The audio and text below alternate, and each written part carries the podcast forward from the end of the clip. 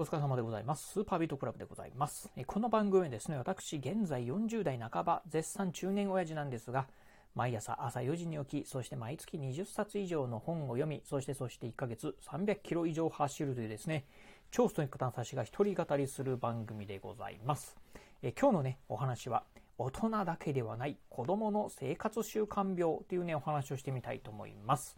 うん。まあ、生活習慣病って聞くとですね、まあ、私のようなね、こう40代ね、えー、まあ、過ぎた、まあ、おっさんとかね、おばさんとかっていうのがね、まあ、生活習慣病でね、悩む方多いんじゃないかなと思うんですが、実は実はですね、大人だけではなくて、まあ、子供もですね、実は生活習慣病かかってるかもしれないんですよ。そんなね、今日お話ししてみたいなと思います。えー、先日なんですね、私ね、こういう本読みました。えー、石川正俊さん。えー、この方、えお医者さんだったと思いますね。えこの方がね、書かれた、大人のヘルスマネジメント大全。っていうね、本をね、読みました。俺は大丈夫って思っていませんか？というね、副題がついてるんですが、まあ、ヘルスマネジメント。まあ、いわゆるね、まあ、健康系のね、本で、えー、なんですが、この本の中でね、実は、まあ、小学生のね、生活習慣病についてね、書かれておりました。うーん、まあね、あの、まあ、先ほどもね、冒頭で言いました通り、生活習慣病というとですね、まあ、うん、いわゆるね、こう、まあ、40代以上のね、まあ、中年、えー、のね、方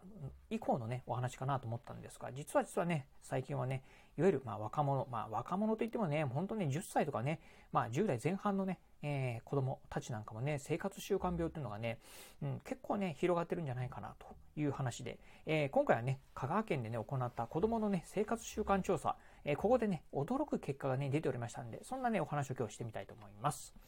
まずね、えー、こちらの今日のね、お話なんですが、令和元年度なんでね、今から2年前ですよね、えー、香川県がね、えー、香川県のこれ、え香川県がね、うん、調べた、香川県内のね、小学4年生をね、対象にした、あの、生活習慣病のね、調査をしたそうでございます。対象はですね、先ほど言いました香川県内のですね、小学生、え男女合わせて7813名、えー、このね、7813名をね、調査したそうでございます。するとですね、驚きのね、結果がね、出たそうでございます。まあ、調べた内容というのはね、生活習慣にね、関わるね、内容なんですが、実は実は、えー、肥満の傾向の児童がですね、えー、男の子でね、全体の12.4%、女の子でね、えー、ジャスト10%あったそうでございます。まあね、男の子、女の子にしろね、10人に1人はね、肥満だそうでございます。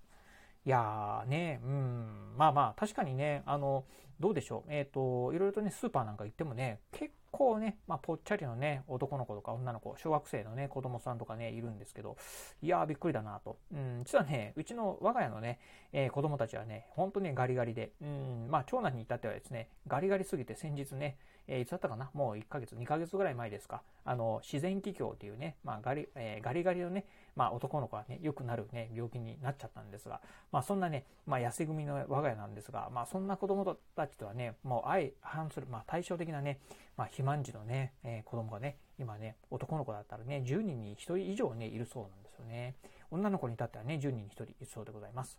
まあね、え、痩せ気味の傾向のね、え、男の子、え、女の子に関しては非常にね、少なくて、まあ男女ともにね、2%ぐらいだそうでございます。うん、まあね、まあ、肥満傾向のね、うん、子供たち、まあね、非常にね、増えてるというところでございます。えー、そしてですね、次に、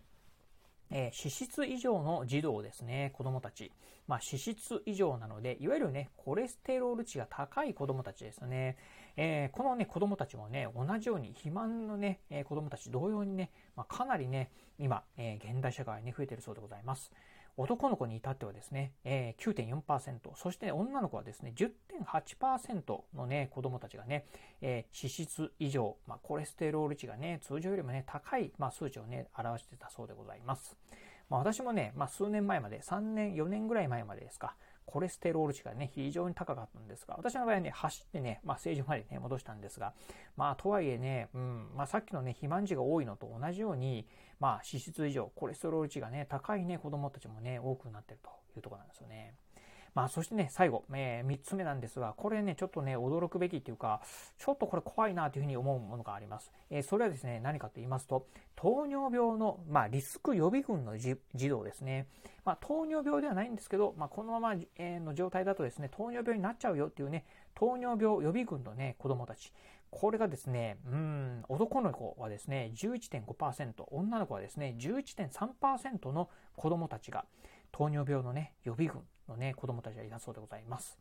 えー、これね、うん、あのー、ね、40代とか50代ではなくてですね、先ほど言った通りにね、小学4年生、なのでね、10歳ぐらいのね、子供たちがね、え、糖尿病のね、予備軍だそうでございます。具体的にはね、ちょっと私もね、これよく数値わかんないんですが、HbA1c っていうね、数値がね、え、5.6%以上のね、子供たち、え、だそうでございます。ということでね、うん、どうでしょう。まあ、糖尿病というのはね、まあ、なかなかね、こう、まあ、病気といってもね、なかなかね、実際にこう症状が出るわけでもなく、そしてね、まあ、なかなかね、治りづらいっていうふうにね、言ってますよね。なのでね、こう若いうちからね、本当ね、こう糖尿病のリスクを抱えてるっていうのはね、本当に怖いんじゃないかなというふうにね、思うとこですよね。うん。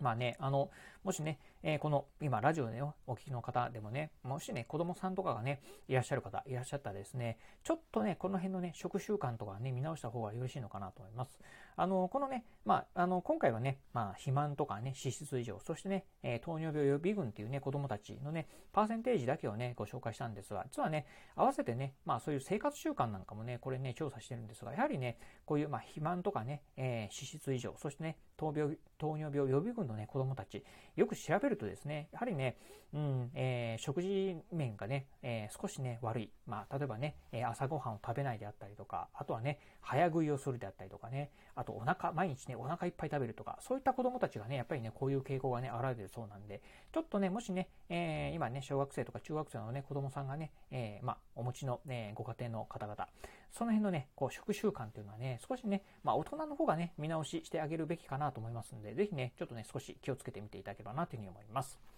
はい。ということで今日はですね、大人だけではない子供の生活習慣病というね、お話をさせていただきました。えー、今日のお話面白かったな、参考になったなと思いましたですね。ぜひラジオトークでおくれる方、ハートマークやニコちゃんマーク、そしてね、ネギマークなんかありますよね。あの辺をね、ポチポチポチと押していただければなというふうに思います。えー、またですね、お便りなんかもね、お待ちしております。えー、ね、生活習慣病、えー、うちの子供もね、ちょっとね、太り気味なんですよとかっていうね、一言コメントでも結構です。えぜひお便りいただければなというふうに思います。えそしてね、私、え Twitter もやっております。Twitter の方はですね、このラジオの配信情報以外にも、あと YouTube だったりブログなんかもね、毎日配信更新しております。ラジオに YouTube にブログ、えー、毎日ね、配信更新情報なんかをツイートしておりますので、ぜひよろしければ私のね、Twitter アカウントの方もフォローしていただければなというふうに思います。はい、ということで今日はこの辺でお話を終了いたします。今日もお聴きいただきましてありがとうございました。お疲れ様です。